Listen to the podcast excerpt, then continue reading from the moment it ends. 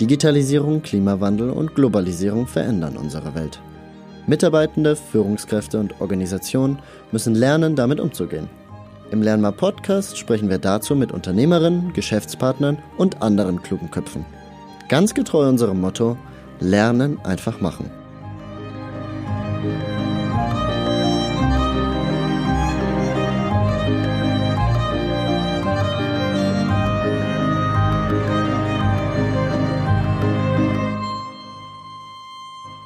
Hallo und herzlich willkommen zu einer neuen Episode des Lernmar Podcast. Mein Name ist Alexander Nusselt und bei mir ist heute ein ganz spannender Gast, Peter Fries. Er ist Vorsitzender der Geschäftsführung von Fokus Zukunft in Starnberg. Lieber Peter, magst du dich unseren HörerInnen kurz vorstellen? Liebe Hörer, Sie können das ja leider nicht sehen, sonst wüssten Sie, dass ich in einem biblischen Alter bin und insofern einiges hinter mir habe.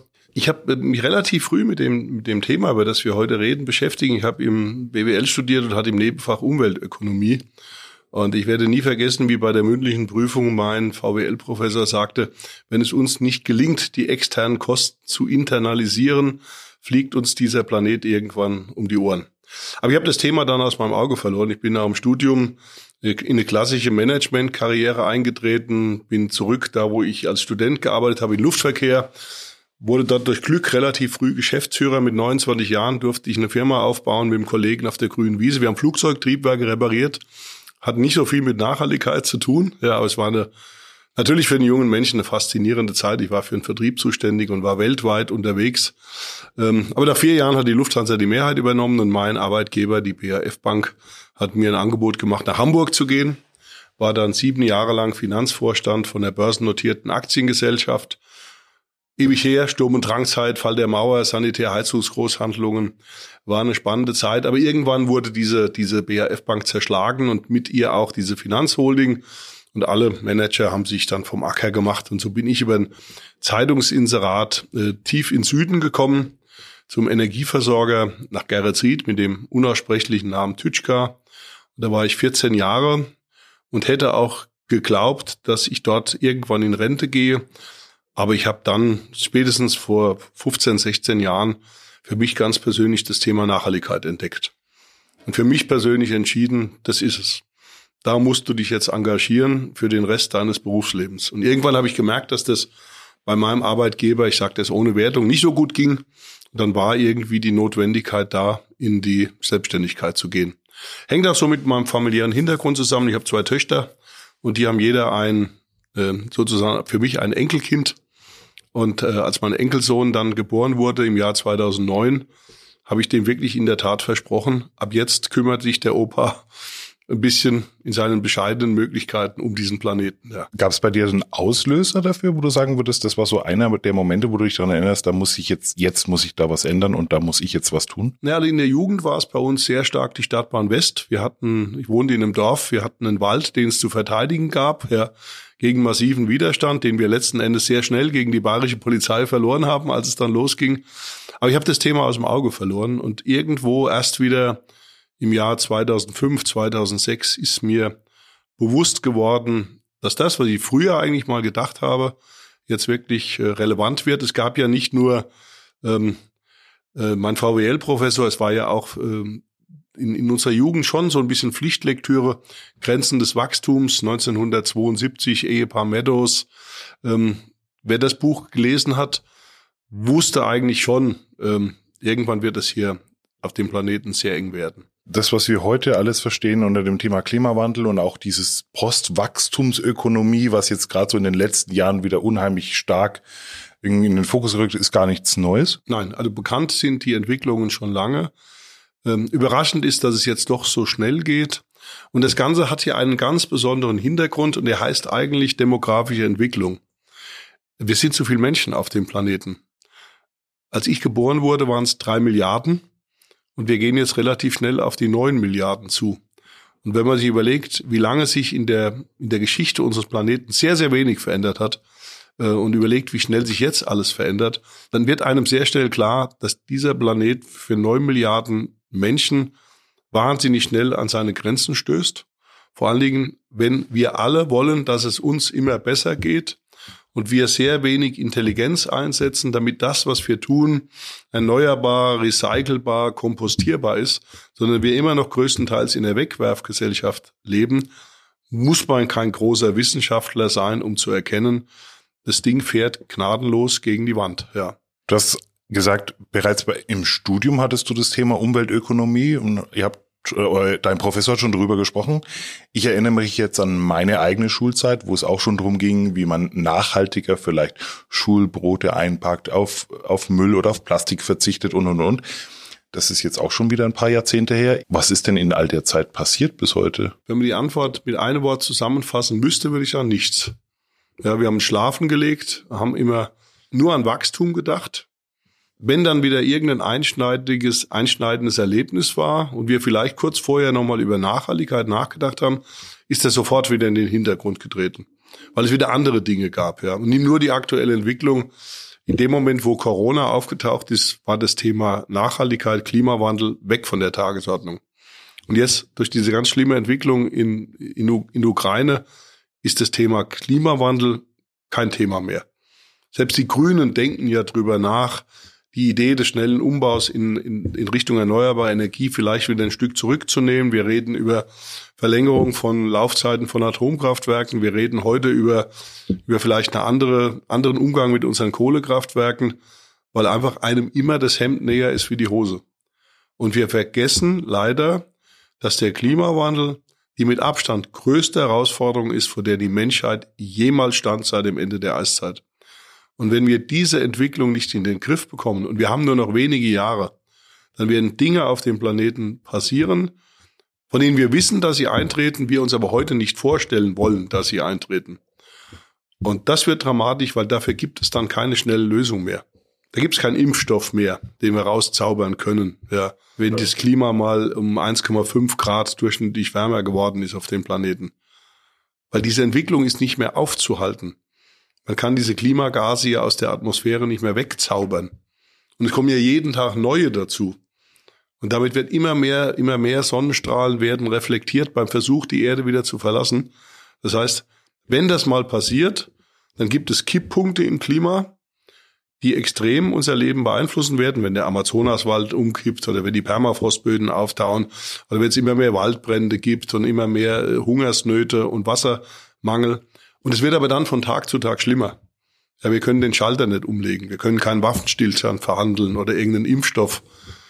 Das wird äh, schwieriger. Deshalb bedarf es eines breiten Engagements auf diesem Planeten. Ist es dann im Moment eher so das Thema, dass die einen auf die anderen warten dabei, bis irgendjemand anfängt? Oder wenn man sich jetzt auch mal so in der politischen Diskussion umhört, dann weiß man nicht so genau, äh, ist die Wirtschaft, ist es die, ist es die Politik, ist es die Gesellschaft? Also jeder schiebt es so ein bisschen auf die andere Gruppe. Ja. ja. Das ist ja schon immer das Problem, dass der eine sagt, wenn ich was tue, dann nutzt der andere das aus und am Schluss hat die, hat die Erde nichts gewonnen. Ja, nur ich habe verloren. Also muss doch erstmal der andere sich bewegen. Und im Klima haben wir halt das Problem, dass die Entwicklungs- und Schwellenländern, die am stärksten wachsen, die auch jetzt für diesen zunehmenden Klimawandel relativ starke Verantwortung übernehmen, natürlich sagen, Entschuldigung, liebe Industrieländer, ihr habt das Problem erstmal verursacht, ja. Und ihr habt es verursacht mit fossilen Brennstoffen. Und jetzt wollt ihr von uns erwarten, dass wir das bisschen Wachstum, was wir jetzt auch wollen, ähm, dass das nicht mehr mit den Methoden passieren soll, mit denen ihr reich geworden seid. Das könnt ihr uns doch nicht absprechen. Also sind wir da in einem richtigen Dilemma, zumal wir auch auf der anderen Seite ja auch wollen, dass die Menschen auf dem Planeten, dass es denen immer besser geht. Wir haben im Jahr 2015 bei den Vereinten Nationen 17 Sustainable Development Goals verabschiedet. 17 Ziele, die bis zum Jahr 2030 möglichst realisiert werden sollen. Und die beinhalten alles das, was was Sie, liebe Hörer, sich wünschen würden, wenn man sie nachts um drei Uhr weckt. Ja, kein Hunger mehr, keine Armut, Gleichstellung der Geschlechter, Bildung für alle, Schutz der Ozeane, Schutz der Landmassen, erneuerbare Energie bis zum Weltfrieden. Ja, fehlt da nichts. Aber wir, es muss uns klar sein, wenn wir das erreichen wollen, bei einer extrem wachsenden Weltbevölkerung, dann geht das mit einem immer höheren Ressourcenverbrauch einher. Und es gibt immer mehr Ressourcen auf dem Planeten, die knapp sind und knapp werden die unwahrscheinlich wertvoll sind, die man nicht verlieren, verlieren darf, ja. Unabhängig jetzt vom Klimawandel, ja. Und der Vollständigkeit halber erwähnt, neben Ressourcenmangel und Umweltverschmutzung und Klimawandel reden wir ja auch über das größte Artensterben seit dem Ende der Eiszeit her. Also die Herausforderungen sind groß. Und man müsste jetzt eben alle Staaten dieser Welt müssten jetzt gemeinsam an einem Strang ziehen. Du hast deinem Enkel versprochen, du kümmerst dich jetzt darum, das, was ja, passiert. Ja. Bescheidenste Möglichkeiten, ja. Du hast das Unternehmen gegründet, in, in, dem wir jetzt hier sitzen, in Fokus, ja. bei Fokus Zukunft. Was versuchst du damit möglich zu machen? Die, dieses Unternehmen Fokus Zukunft kümmert sich ganzheitlich um das Thema Nachhaltigkeit in Unternehmen. Also da geht es sehr stark um Arbeitgebermarke, Unternehmenskultur, Schutz der Menschenrechte, da geht es um Umweltschutz. Aber im Großen, im, im, also das größte Problem ist eben der Klimawandel und deshalb beschäftigt sich unser Unternehmen auch in einem besonderen Maße mit dem Thema Klimaschutzstrategie für Unternehmen. Und äh, wir glauben und sehen auch jetzt an der Entwicklung der Regularien in der EU, dass das eigentlich ein richtiger Weg ist. Man muss Menschen, Unternehmen einfach zunächst mal motivieren, ihre Ausgangslage zu kennen. Nur was ich, was ich messen kann, wird auch getan. Und äh, das ist ja mal der erste Schritt, jemand zu sagen, du, äh, hast du schon mal deinen persönlichen Fußabdruck berechnet? Da gibt's so tolle Programme im Internet, klimaaktiv, und dann lernst du sehr schnell, dass deine vielleicht elf Tonnen im Schnitt ein bisschen viel sind, dass das weltweite Budget eigentlich nur zwei Tonnen sind, dass du nicht zu den Gut gehörst, auch wenn du es vielleicht immer geglaubt hast, und dass man dir einfach mal den Spiegel vor Augen hält, was könntest du persönlich tun, um deinen persönlichen Fußabdruck zu verringern. Das ist eine ganz wichtige Maßnahme. Aber wir arbeiten natürlich sehr stark für Unternehmen und versuchen also Unternehmen zu motivieren, mal ausrechnen zu lassen, wie hoch ihre Klimabelastung ist. Durch das Heizen, den Fuhrpark, die Klimaanlagen, den Strombezug, die Fernwärme, die Anreise der Mitarbeiter, die Dienstreisen, Wasser, Papier, Abfallinvestitionen. Alles das verursacht ja Klimabelastungen. Und das ist immer schon mal super, wenn ein Unternehmer sagt, mich interessiert das. Ja, denn die, die es nicht interessiert, die machen auch nichts. Aber der, der einmal schon mal so eine Rechnung vor Augen geführt hat, der wird auch was, was machen. Denn ähm, leidende Angestellte haben eine intrinsische Motivation. Ja, die wollen immer besser werden. Und wenn man denen sagt, du hast 100 und die sagen, ist 100 gut oder schlecht? Und sagt, nee, 100 ist schlecht, 60 ist gut, dann fragen die alle, okay, wie komme ich auf 60? Ja, das ist das Schöne, ja. Es bewegt sich was im Unternehmen. Denn nach der Messung kommt immer die Reduktion. Das ist das Wichtigste zunächst mal, dass ein Unternehmer sagt, ich muss meinen freiwilligen Beitrag leisten für dieses berühmte 1,5 Grad Ziel. Das heißt, ich muss erstmal vor meiner eigenen Haustür kehren und muss die Dinge in Angriff nehmen, die technologisch machbar sind, die ich mir aber auch ökonomisch leisten kann. Das darf man nicht aus dem Auge vergessen. Wir, wir sind äh, in einem Wirtschaftssystem und jeder Unternehmer hat nur ein Ziel, er muss Geld verdienen, damit er langfristig überleben kann. Das darf man auch keinem Unternehmer absprechen, sonst funktioniert das nicht, ja. Also muss man überlegen, ob es einen, einen weiteren Weg gibt, wenn die Reduktion nicht schnell genug erfolgt. Was können wir dann unseren Unternehmern, unseren Kunden empfehlen, dass sie das, was sie jetzt nicht schaffen, dennoch vielleicht auf dem Planeten helfen zu vermeiden. Und da kommt dann diese dritte Stufe dieses Weltklimavertrages, die Kompensation, die sehr eng zusammenhängt mit den von mir erwähnten Nachhaltigkeitszielen der Vereinten Nationen.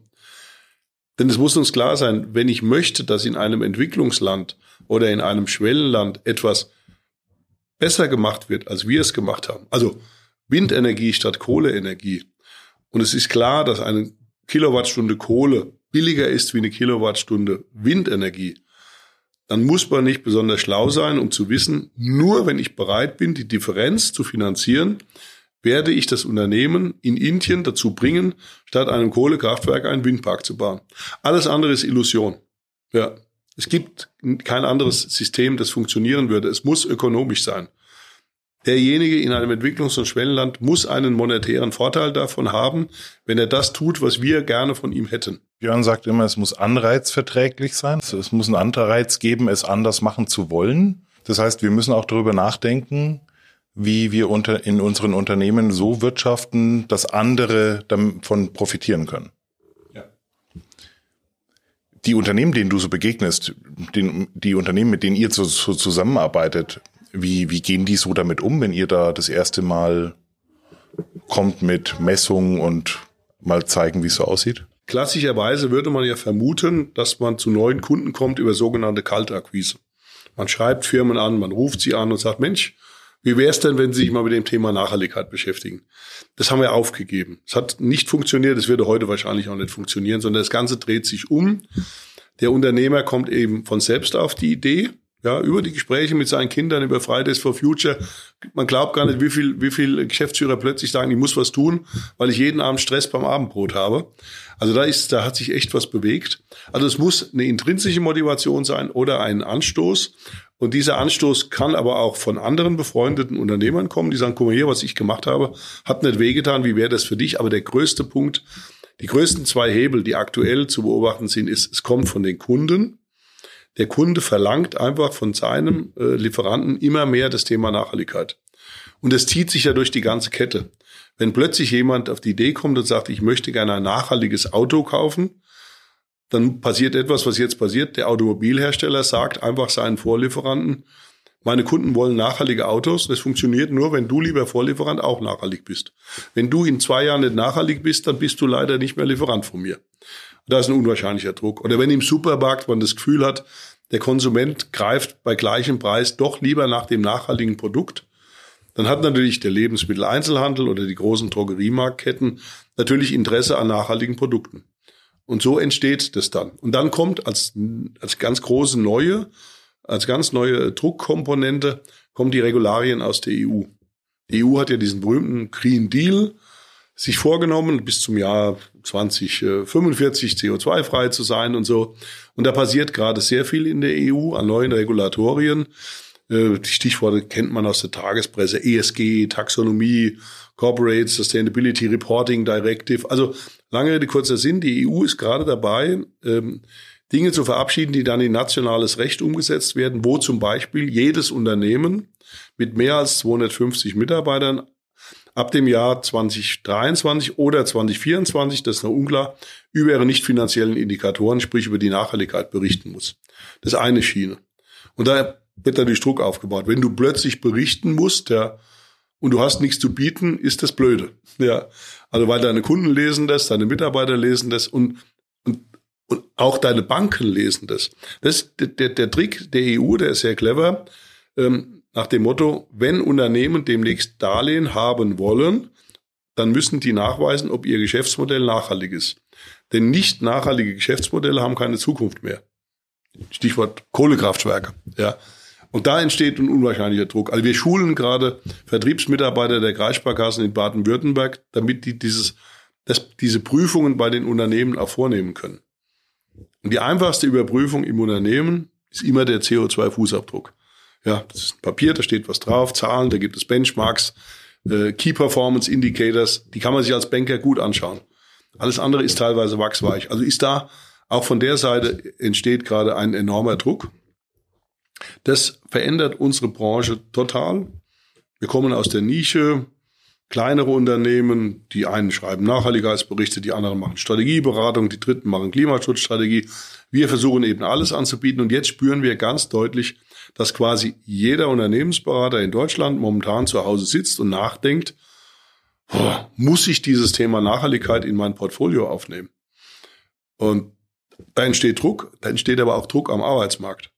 Also ich kann es nicht genau sagen. Ich vermute derzeit, unsere Mitarbeiter kriegen Minimum zweimal in der Woche einen Anruf von einem Headhunter. Ja, weil da passiert jetzt was am, am Markt, ja.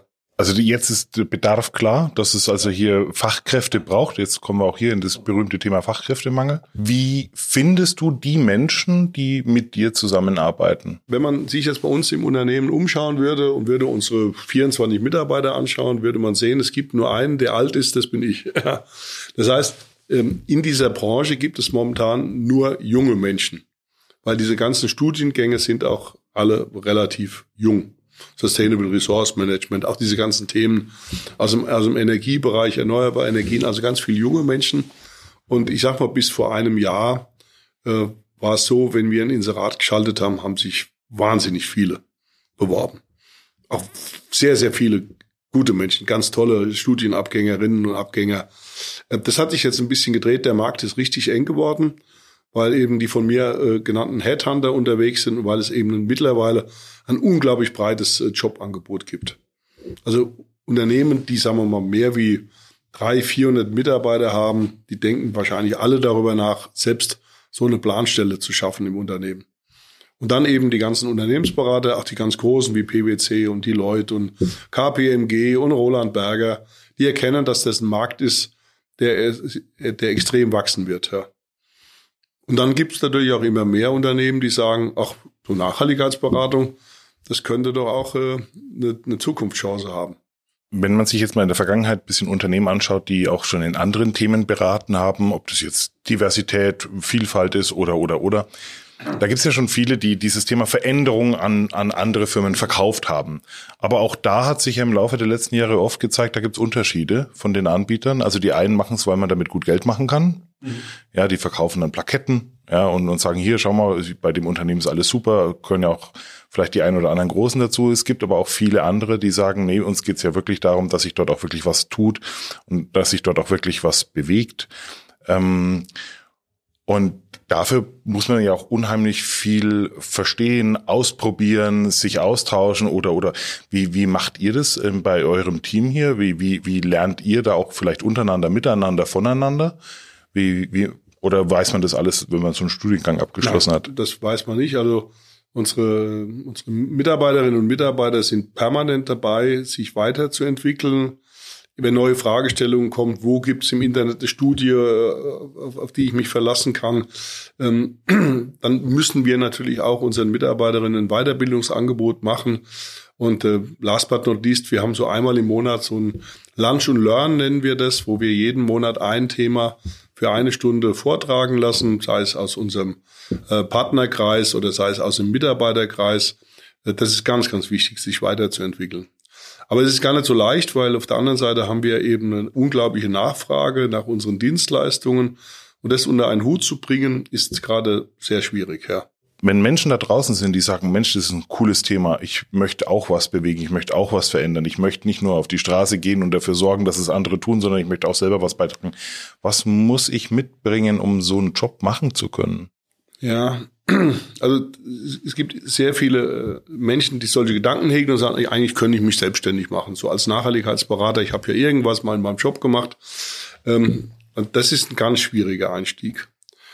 Also wir haben das erkannt und bieten solchen Menschen, die sich selbstständig machen, wenn die uns über den Weg laufen, ein sogenanntes Partnermodell an. Wir sagen, ganz toll, dass ihr euch selbstständig macht, aber ihr werdet es alleine nicht schaffen, weil ihr braucht erstmal Referenzen, ihr braucht Werkzeuge und es dauert Jahre, bis man sich diese Werkzeuge, die man heute braucht, selbst erarbeitet hat. Und das haben wir eben jetzt gemacht über viele Jahre. Und deshalb bieten wir solchen Menschen eine Partnerschaft an, wo wir sagen, du kannst auf unsere Werkzeuge zugreifen, wir schulen dich, du kannst unter eigener Flagge auftreten, du kannst unter unserer Flagge auftreten.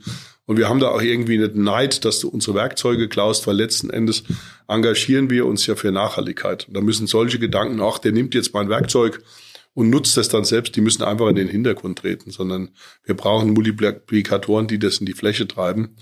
Aber es gibt ein Thema, was, was äh, da, da ändert sich auch der momentane Boom nichts. Was man einfach bereit sein muss zu tun, ist Vertrieb. Also die jetzt nur äh, eine Webseite zu basteln und sich zu Hause hinzusetzen und warten, bis jetzt jemand kommt und sagt, übrigens, ich habe Sie im Netz gefunden, möchten Sie mich beraten? Das funktioniert einfach nie. Selbst wenn man gefunden wird, die erste Frage, die der potenzielle Kunden stellt, ist, äh, was haben Sie denn zu bieten? Ja. Wie viele Kunden haben Sie denn? Wo sind denn Ihre Referenzen? Ja, und wenn der sagt, ja, ich habe noch keine, aber ich bin guten Mutes, dass ich das hinkriege, so funktioniert's halt nicht. Ja. Also deshalb, wenn man sich selbstständig machen will, ist die Chance jetzt unglaublich groß. Aber man muss sich das gut überlegen, ob man auch bereit ist, das zu tun, was, was vielen Menschen schwerfällt, Klicken putzen mehrfach die Klinken putzen. Wenn du vorne rausfliegst, musst du hinten wieder rein. Ja. Das ist auch im Nachhaltigkeitsbereich so. Das heißt, man darf keine Scheu haben, auf Menschen offen zuzugehen, sie einfach anzusprechen. Aber das müsste doch eigentlich möglich sein, oder? Wenn ich von dem auch überzeugt bin, was ich tue, dann fällt es einem doch leichter. Ja. Und das, was ihr bietet, ist eigentlich die Möglichkeit, mit euch zusammen das zu machen, um nicht alleine sich, also genau. um sich nicht alleine zu fühlen, sondern in der Gemeinschaft, ja in der Gemeinschaft. Das heißt, man kann auch hier eigentlich mit von euch lernen, mit euch lernen, ja. wie man sowas macht und sowas ja. tut. Wie lange gibt's euch in der Art und Weise, wie ihr das heute tut? Jetzt ähm, seit sechs Jahren gibt es dieses Unternehmen Fokus Zukunft. Ich hatte vorher noch ein anderes Unternehmen, das hat äh, nicht so gut funktioniert. Deshalb habe ich vor sechs Jahren noch mal ganz neu angefangen. Und wie gesagt, mit unseren externen Partnern sind wir doch jetzt immerhin über, über 30 Leute. Und äh, der Markt ist ja noch jung, dass es auch gar nicht so viele große Unternehmen gibt. Wir sind immer wieder überrascht, ähm, dass es uns auch gelingt, mit namhaften deutschen oder österreichischen Unternehmen zusammenzuarbeiten, ja. Wenn man dir so zuhört, hat man den Eindruck, also du machst es schon seit Ewigkeiten, also die, die ganzen Begrifflichkeiten, alles, was so politisch und so passiert. Wie hältst du dich da eigentlich so ganz persönlich auch immer up to date, ähm, um, um zu sagen, wie, wie, was passiert da? Ja, ich lerne ganz viel von, von, von, von meinen Mitarbeitern und Mitarbeiterinnen, die sich selbst weiterbilden, die das dann im Unternehmen auch weitertragen. Wir treffen uns ja regelmäßig, jetzt seit Corona nicht mehr unbedingt physisch, sondern virtuell haben wir einen sehr engen Austausch. Man muss sehr viel lesen. Man lernt auch viel von den Kunden. Man kriegt Fragen gestellt und sagt, oh, da bist du blank, mach dich schlau. Ähm, also das funktioniert relativ gut, wobei ich natürlich ähm, nicht annähernd das, äh, das Wissen habe in vielen Bereichen wie meine Mitarbeiterinnen und Mitarbeiter. Ja. Ich, ne, ich sage immer gerne den blöden Spruch, der Chef einer Hühnerfarm muss keine Eier legen können. Ja. Also da bin ich weit äh, unterlegen. Also ich bin in sehr starkem Maße so auch für den Vertrieb zuständig und für Strategie und für äh, Partner finden, Netzwerke aufbauen. Das mache ich wahnsinnig gerne, weil Netzwerke sind eine ganz wunderbare Art und Weise, äh, so, ein, so eine Art Multiplikator aufzubauen, ja, wo man gar nicht mehr selbst akquirieren muss, sondern andere helfen einen im Netzwerk zu empfehlen. Als wir hierher gekommen sind, ähm, hast du gerade vorhin gesagt, der Physiotherapeut war da. Das heißt, dir sind deine Mitarbeitenden hier sehr, sehr wichtig und du gibst ihnen vielleicht auch noch andere Möglichkeiten, mit, mit Stress umzugehen, hier sich wohlzufühlen oder was, was, was ist dir so wichtig, dass solche Sachen hier passieren? Also meine erste, erste ernsthafte Berührung im Nachhaltigkeitsbereich war bei meinem letzten Arbeitgeber, weil ich erkannt habe, wir müssen ganz dringend die Unternehmenskultur verbessern als Schlüssel zu mehr wirtschaftlichem Erfolg. da habe ich mich total engagiert und war dann irgendwann stolz, als wir bei Great Place to Work, das ist so das weltweit anerkannteste Ratinginstrument, zu einem der besten deutschen Arbeitgeber gekürt wurden. In einem schwierigen Umfeld. Ähm, und es ist mir, ich, ich habe irgendwann mal bei, bei, bei, einer, bei einer Jobsuche, als ich da von Hamburg hierher bin, versagt, weil mich der Inhaber fragte, sagen Sie mal, Fries, was ist denn eigentlich Ihre Vision? Und ich, ich wusste nicht. Ich konnte die Frage nicht beantworten. Ich hatte keine. Habe mich dann mit dem Thema beschäftigt und kam vielleicht blöde klingend für mich zu, zu dem Leitsatz, ich möchte, dass es anderen Menschen durch mein Tun ein ganz klein wenig besser geht.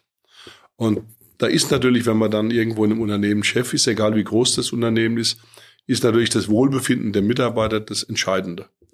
Und wenn es dem Mitarbeiter gut geht und er auch Sinn sieht in seiner Arbeit, dann wird er natürlich auch sehr leistungsorientiert arbeiten. Also insofern ist es uns ein ernstes Anliegen, dass wir auch ein ganz tolles Miteinander haben. Aber ich muss gestehen, dass es in dieser hektischen Zeit, wo die Nachfrage nach unseren Dienstleistungen so hoch ist, nicht immer leicht ist, die Balance zu finden. Ja, weil schon wieder kommt ein Auftrag rein und wer übernimmt den jetzt im Unternehmen und jeder sagt, boah, ich bin gerade Unterkante, also wir müssen da wieder neue Leute einstellen, die finden man nicht so schnell. Diese neuen Leute müssen wieder äh, eingearbeitet werden. Dann gibt's doch immer jetzt, wir haben gerade einen wertvollen Mitarbeiter verloren, äh, an, einen, an einen großen deutschen Unternehmensberater. Auch das passiert, dass, dass irgendeiner auch mal vielleicht empfänglich ist für die Abwerbeversuche der Headhunter, weil die natürlich dann plötzlich sagen, boah, gibt 20.000 Euro mehr im Jahr. Ja. Also diese, diese Balance zu finden, ähm, ist gerade nicht sehr leicht bei uns im Unternehmen. Ja, wir arbeiten dran, aber stellen immer wieder fest, wow, jetzt ist wieder Stress, jetzt ist wieder Frust, jetzt ist wieder Überlastung beim, beim Mitarbeiter. Jetzt müssen wir wieder versuchen, gemeinsam aus diesem Dilemma rauszukommen. Wenn ihr so einen Kundenauftrag übernehmt, dann ist es ja nicht so wie in anderen Unternehmen vielleicht, man schickt da mal eine Datei hin und her und, äh, und ist dann fertig, sondern wenn ihr sagt, ihr übernimmt einen Kunden, dann hängt man da drin. Also wie, wie, wie schaut so ein Engagement aus, so über so, so einen, über einen Zeitraum von, weiß nicht, paar Wochen oder Monaten oder vielleicht sogar Jahren? Für uns ist halt immer schwer zu erkennen, wie, äh, wie aufwendig ist der Umgang mit dem Kunden. Ja. Immer das Thema Fußabdruckberechnung. Es gibt Kunden, denen schickt man eine Datei, Den erklärt man, was die ausfüllen müssen. Sag ich, ja, alles klar, habe ich verstanden, habe einen guten Controller, läuft ja. Und läuft danach. Aber andere, die haben 3000 verschiedene Rückfragen oder sagen, rufen dann an und sagen, ah, jetzt habe ich noch die Rolle Klopapier gefunden, die will ich noch nachtragen. Also wir wissen nicht, was uns erwartet bei dem Kunden. Was aber momentan ähm, in, in hohem Maße der Wunsch der, der Kunden ist, die erkennen, wie wichtig das äh, als Zukunftsfaktor für sie ist, dass sie auf der einen Seite relativ schnell mit dem Thema Klimaschutzstrategie was erreichen wollen, weil der Druck der Kunden groß ist, aber auf der anderen Seite auch zunehmend sagen, ich möchte das Thema aber auch in meiner DNA im Unternehmen verankern. Ich muss das gescheit machen. Also ich brauche mal so einen, so einen Nachhaltigkeitsworkshop über zwei Tage, wo mir die ganzen Instrumentarien erklärt werden, von der Ist-Aufnahme über den Nachhaltigkeitskodex, Stakeholder-Analyse, Wesentlichkeitsmatrix, Nachhaltigkeitsziele der Vereinten Nationen, Klimaschutz, Umweltschutz bis hin zur Kommunikation. Das wird immer mehr nachgefragt.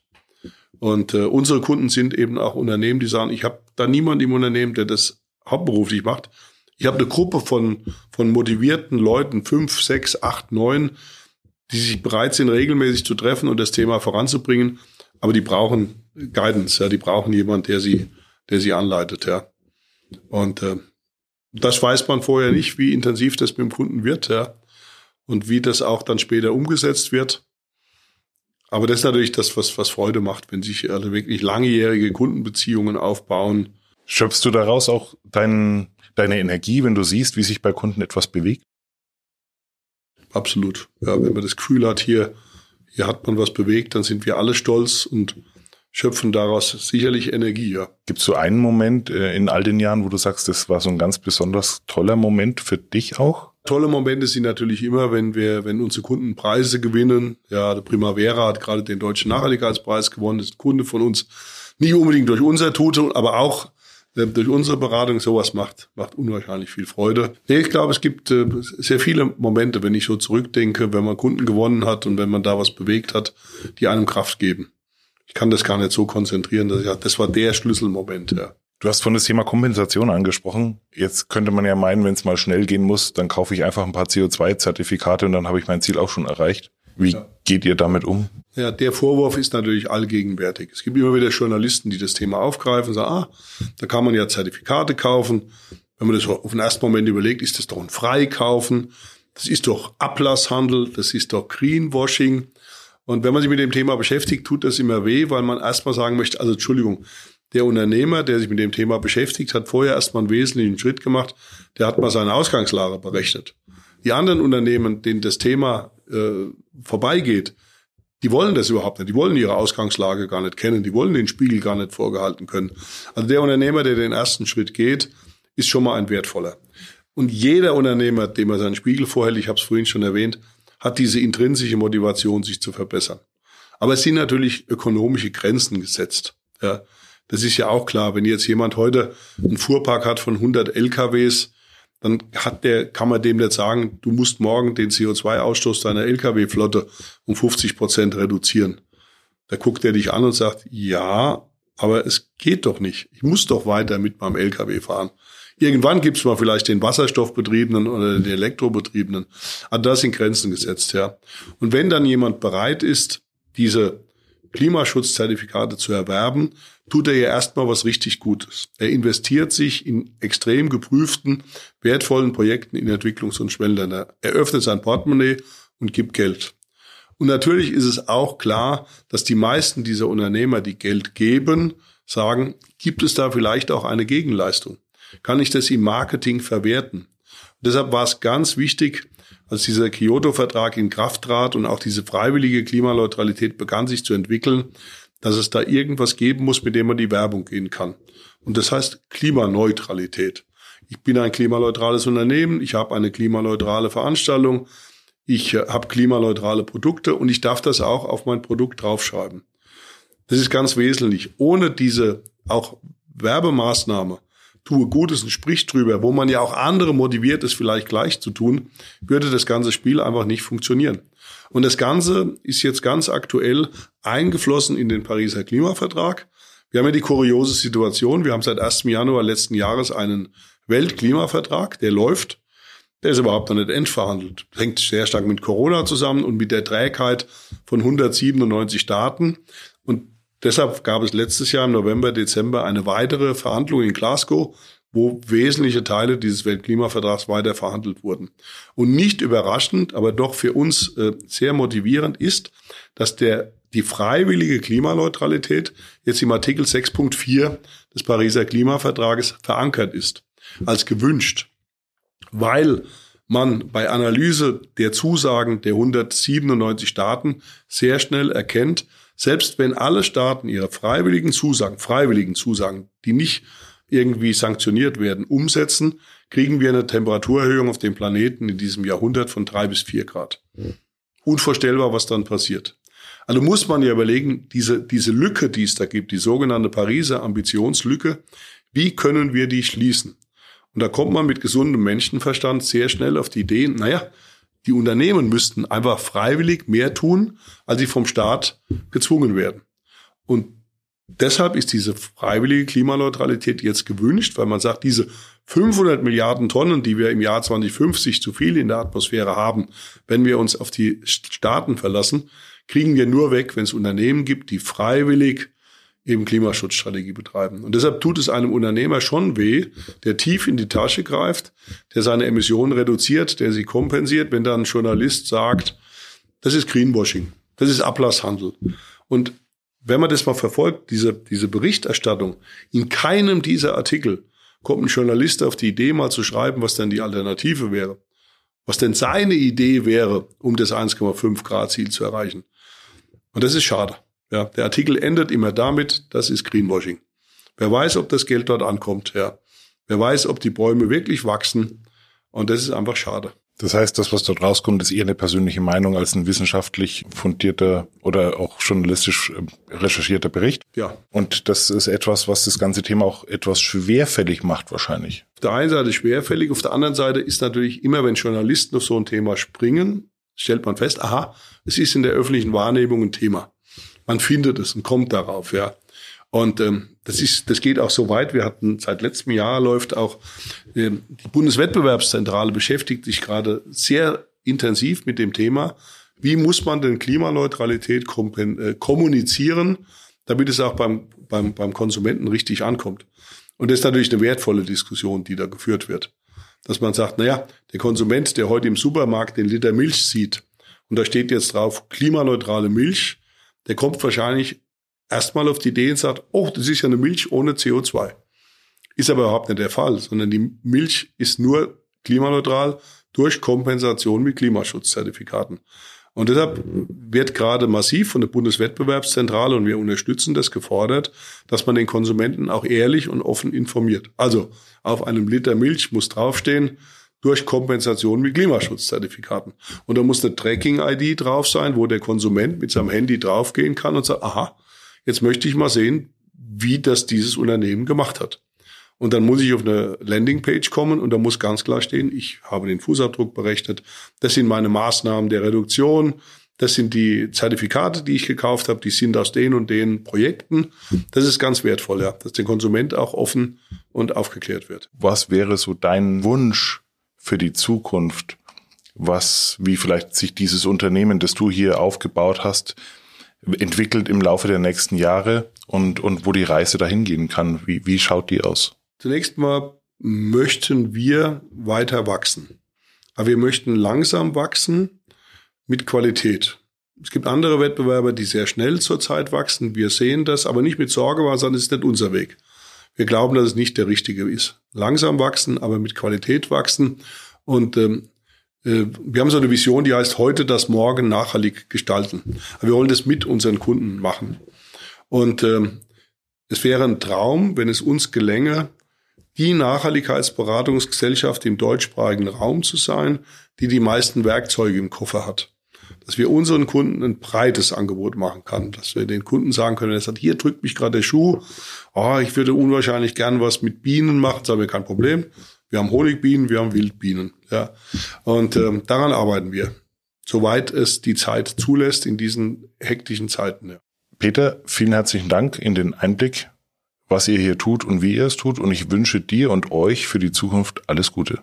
Alexander, ich danke dir und danke dir insbesondere dafür, dass du mir die Chance gegeben hast, hier so ein bisschen mit dir zu plaudern. Ja. Schön, dass ihr heute mit uns etwas Neues gelernt habt.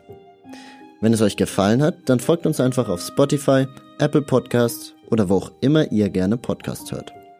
Mehr Infos gibt's unter www.lernmar.de. Wir freuen uns.